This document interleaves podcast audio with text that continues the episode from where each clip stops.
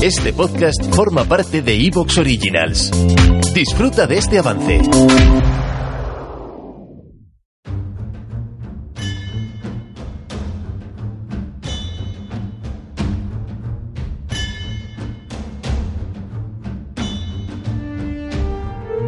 Muy buenas tardes, muy buenas noches, amigas y amigos oyentes de Colectivo Burbuja. Os doy la bienvenida a un nuevo programa de debate directo. Hoy tenemos con nosotros a Carlos Ayué. Buenas tardes, buenas noches, Carlos. Buenas noches, buenas noches.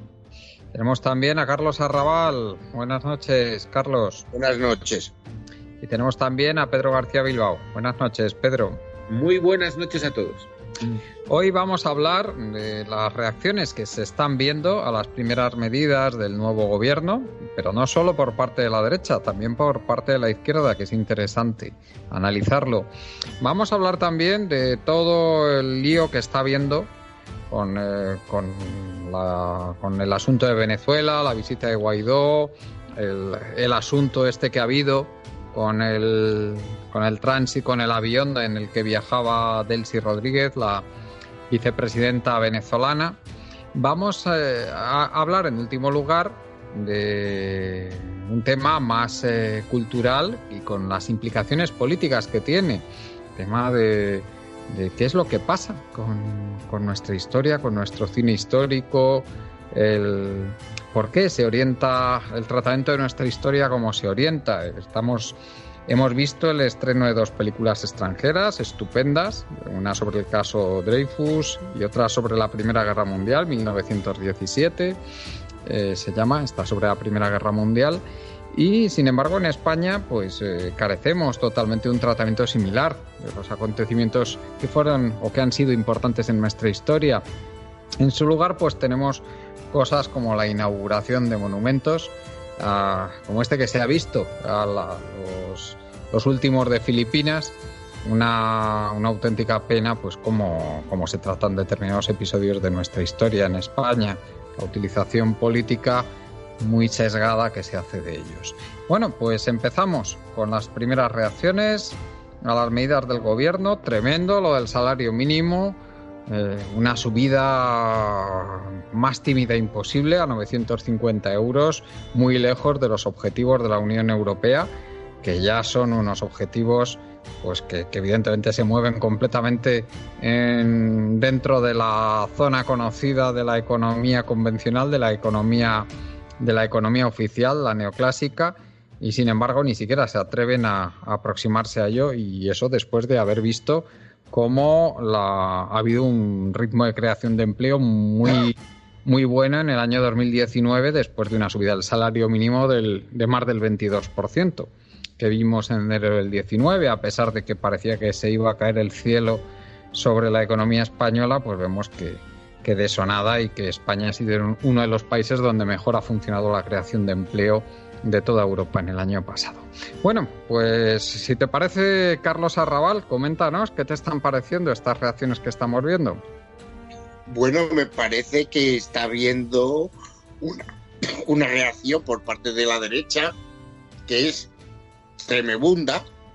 Básicamente tú pones la televisión española y parece que estas medidas, que son básicamente unas medidas tibiamente socialdemócratas de tratar de devolverle un poquito a la clase obrera el, poder adquisitivo que ha perdido durante la crisis y parece que lo que se ha anunciado pues son la llegada de los, de los caballos del apocalipsis y que se va a acabar eh, que la economía española va a quedar totalmente destruida, toda una serie de sectores económicos, eh, porque eh, dicen que la economía española no puede soportar eh, que, hay un salario mínimo de 950 euros.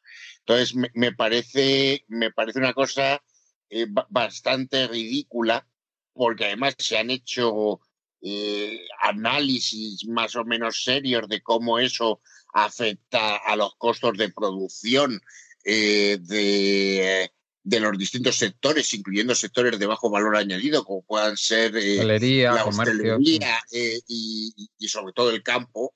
Y, y, la verdad es que el análisis de que subir a 950 euros eh, va a destruir todo el sector económico, primero, no se sostiene.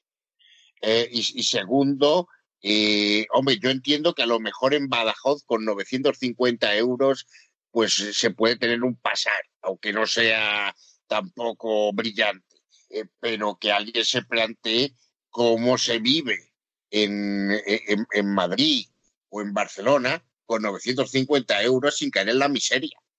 Me explico, o sea, eh, también eh, nadie está mencionando que cuando tú subes el salario mínimo eh, ligeramente, como le está subiendo el sueldo a aquellos que prácticamente no tienen de nada, lo que van a hacer con ese dinero es gastarlo para vivir un pelín mejor con lo cual el dinero va inmediatamente a la economía y el dinero tiene un valor, eh, lo que se llama el valor circulante del dinero. O sea, el tipo que cobra ese salario va al bar y se toma un café, eh, con ese dinero el del, el del bar le paga a los suministradores, al camarero que tiene, etcétera, etcétera. Ese camarero luego va y, compra en el supermercado. Es decir, la economía con eso se mueve, ¿no? Pues esto no, no se tiene en cuenta para nada.